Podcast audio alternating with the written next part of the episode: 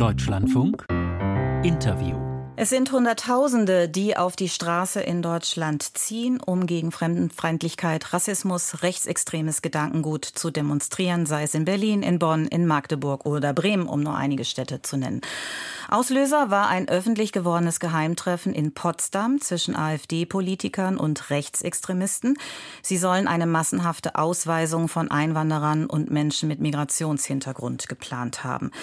Was bleibt von diesem Protest, von dem Aufstehen gegen Rechtsextremismus, den Rufen weg mit der AfD? Welche Lehren sollten etablierte Parteien daraus ziehen? Gibt es Rezepte gegen ein weiteres Erstarken der AfD, einer Partei, die in Teilen als gesichert rechtsextremistisch eingestuft wird? Darüber kann ich reden. Jetzt mit Karin Prien, stellvertretende CDU-Bundesvorsitzende und Bildungsministerin in Schleswig-Holstein. Guten Morgen, Frau Prien. Guten Morgen, Frau Grunwald. Frau Prien, Sie haben auch schon mitdemonstriert. Welche Erfahrungen haben Sie dabei gemacht?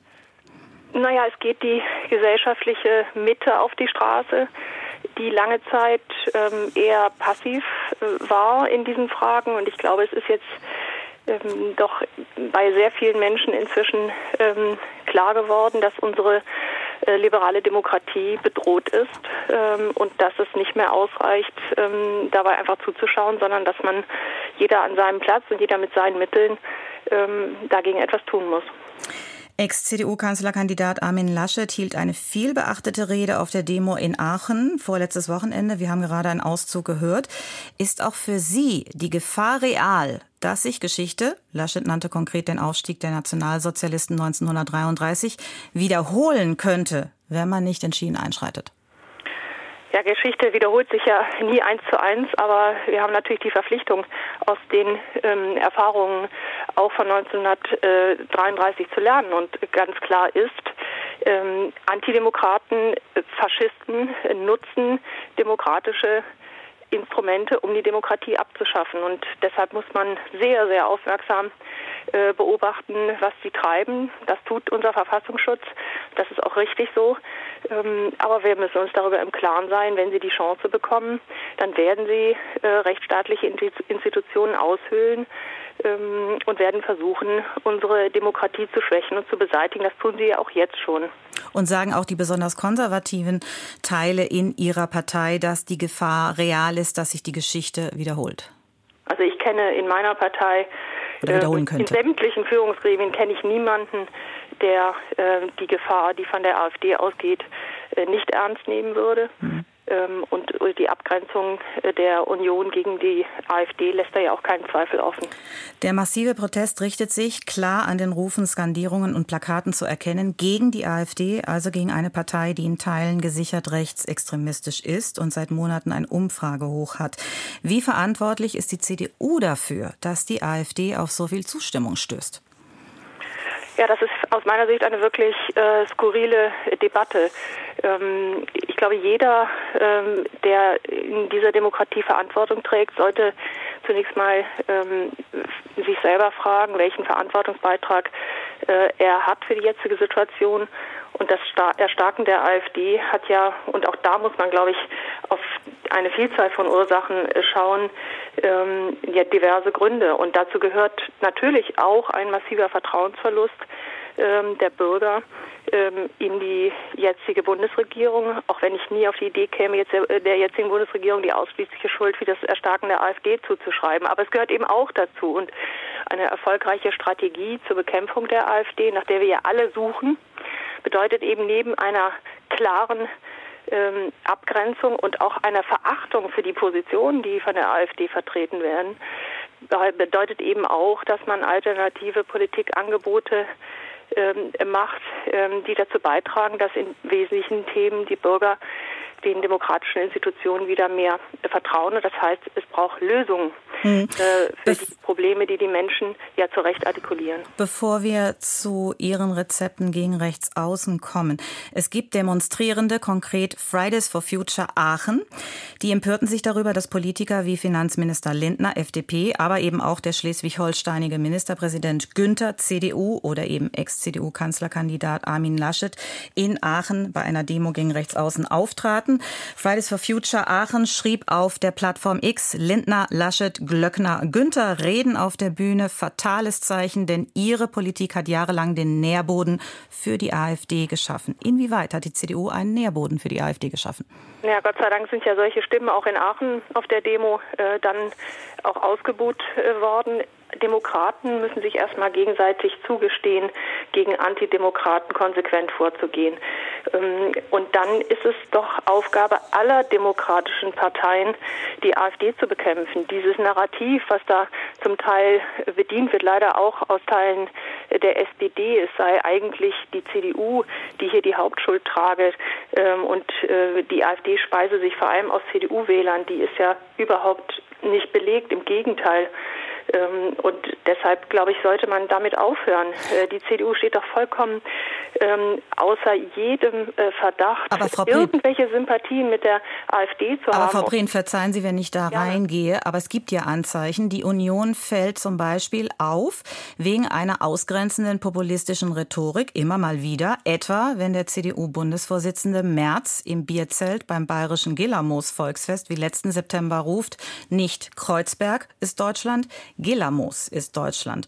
Nochmal, wo liegt die Mitschuld der Union in puncto Nährboden für die AfD? Also der Aufstieg der AfD ähm, war ja längst äh, im Gange, ähm, als ähm, ähm etwa die, ich sage mal, eher Büttenrede äh, im, im Bierzelt in, in, in Gillamos gehalten wurde.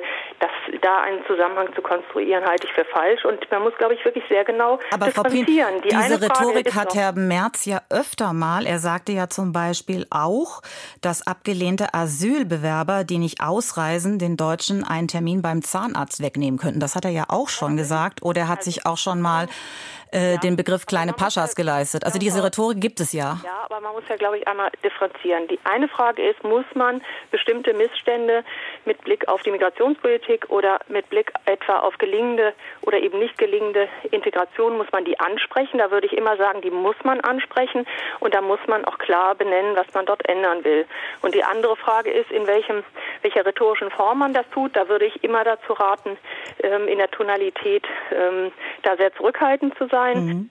Friedrich Merz ist ähm, Oppositionsführer. Viele Menschen wünschen sich ähm, ähm, eben auch deutlich äh, klarere Positionierung, auch, auch rhetorische Zuspitzungen. Ähm, sie wünschen sich auch eine Unterscheidbarkeit der demokratischen Parteien. Und deshalb macht Friedrich Merz als Oppositionsführer im Deutschen Bundestag auch einen guten Job, weil er genau das tut. Aber dann schauen Aber wir doch mal auf die Asylpolitik, weil Sie haben es ja gerade angesprochen. Die Ampelkoalition hat die Asylpolitik bereits verschärft. Sozialleistungen für Asylbewerber sollen gekürzt werden. Man will konsequent an Abschiebungen arbeiten. Trotzdem fordert die Union da deutlich mehr bis hin zu einem Thorsten Frei, parlamentarischer Geschäftsführer der Unionsfraktion, der davon spricht, das Individualrecht auf Asyl abzuschaffen. All das schürt keine Polemik. Nein, ich glaube, äh, wir werden miteinander in den nächsten Monaten ja noch einmal äh, feststellen, dass die Maßnahmen, die bisher im Wesentlichen ja beschlossen, aber nicht umgesetzt sind, dass die letztlich nicht die Wirksamkeit entfalten, ähm, die erforderlich ist. Denn wir müssen die irreguläre Migration wirksam bekämpfen.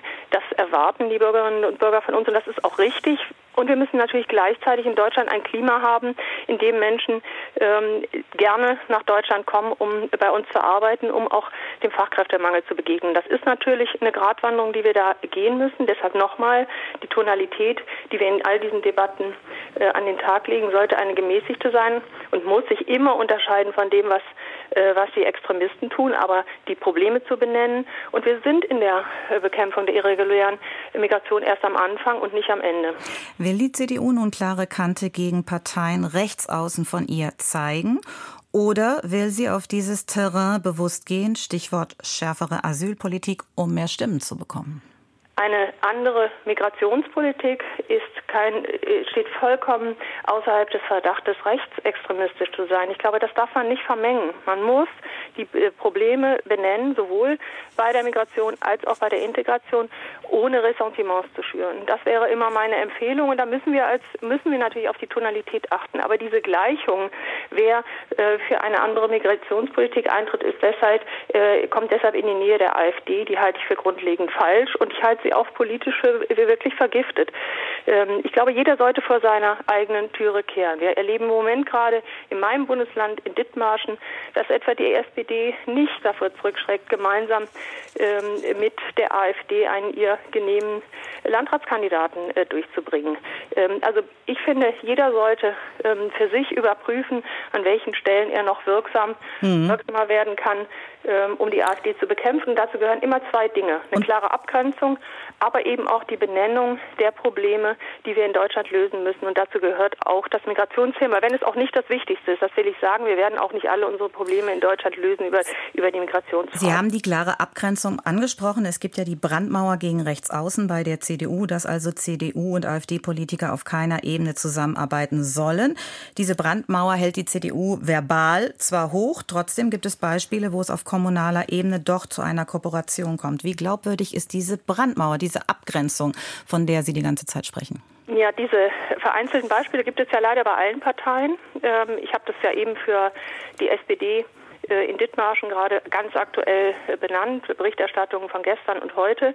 Ähm, und die vereinzelten Beispiele gibt es auch in der CDU, wobei man eben immer unterscheiden muss, wenn es um sachpolitische Fragen äh, gibt, ähm, dann darf es auch keine gesuchte Zusammenarbeit äh, mit der AfD geben. Aber natürlich müssen ähm, in ähm, äh, Kreisen oder Orten, in denen die AfD inzwischen auch zum Teil ja den Bürgermeister stellt, müssen, müssen nach wie vor Beschlüsse getroffen werden, äh, um etwa äh, sag mal, die, die Daseinsvorsorge aufrechterhalten mhm. werden. Aber eine gesuchte Zusammenarbeit darf es nicht geben. Und dort, wo das nachgewiesen ist, muss auch die Partei einschreiten. Und das heißt dann eben auch Parteiausschussverfahren. Und das gilt natürlich und namentlich auch immer dort, wo ähm, CDU-Mitglieder oder angebliche CDU-Mitglieder zu irgendwelchen äh, Treffen mit der AfD zur Verfügung stehen. Friedrich Merz sagte vor wenigen Tagen gegenüber der Neuen Osnabrücker Zeitung, es ist jetzt an der Zeit, dass die Parteien der demokratischen Mitte sich ernsthaft und intensiv mit der AfD und ihren Positionen auseinandersetzen. Kommt diese Einsicht nicht etwas spät und was meint er damit eigentlich? Ja, ich glaube tatsächlich, dass diese Einsicht für alle Parteien ähm, äh, zu spät kommt. Äh, und ich kann es nur noch mal betonen. Die Abwehr und die Bekämpfung der AfD ist Aufgabe aller demokratischen Parteien. Das ist mitnichten nur die Aufgabe der, der CDU. Und was er damit meint, ist, dass wir uns inhaltlich damit auseinandersetzen müssen. Das, damit haben wir ja auch begonnen. Man muss eben mal darlegen, was bedeutet denn ein Dexit, also sozusagen die Nachahmung des britischen Weges für Deutschland. Das führt Deutschland in, in Armut. Das führt Deutschland in den wirtschaftlichen Niedergang. Das sind, das sind Fantasien, äh, die da bedient werden, die ein Schaden für unser Land sind. Ähm, was bedeutet denn die Russlandhörigkeit ähm, äh, der AfD, die, ähm, die Amerikafeindlichkeit der AfD? Mhm. Also man muss ganz konkret auch deren politisches Programm entlarven. Frau Prien, wir haben nur noch 20 Sekunden. Ist die CDU denn zu dieser Auseinandersetzung bereit? Wir sind bereit und wir werden sie führen. Und am Ende mhm. wird, wird, es ja die CDU sein, die auch in den, in den, bei den Wahlen in den ostdeutschen Bundesländern im Wesentlichen die Brandmauer gegen die AfD wird verteidigen müssen. Sagt, Denn die anderen Ampelparteien spielen ja eine immer geringere Rolle dort. Sagt Karin Prien, stellvertretende CDU-Bundesvorsitzende und Bildungsministerin in Schleswig-Holstein. Dankeschön für Ihre Zeit heute Morgen. Danke, Frau Grunwald.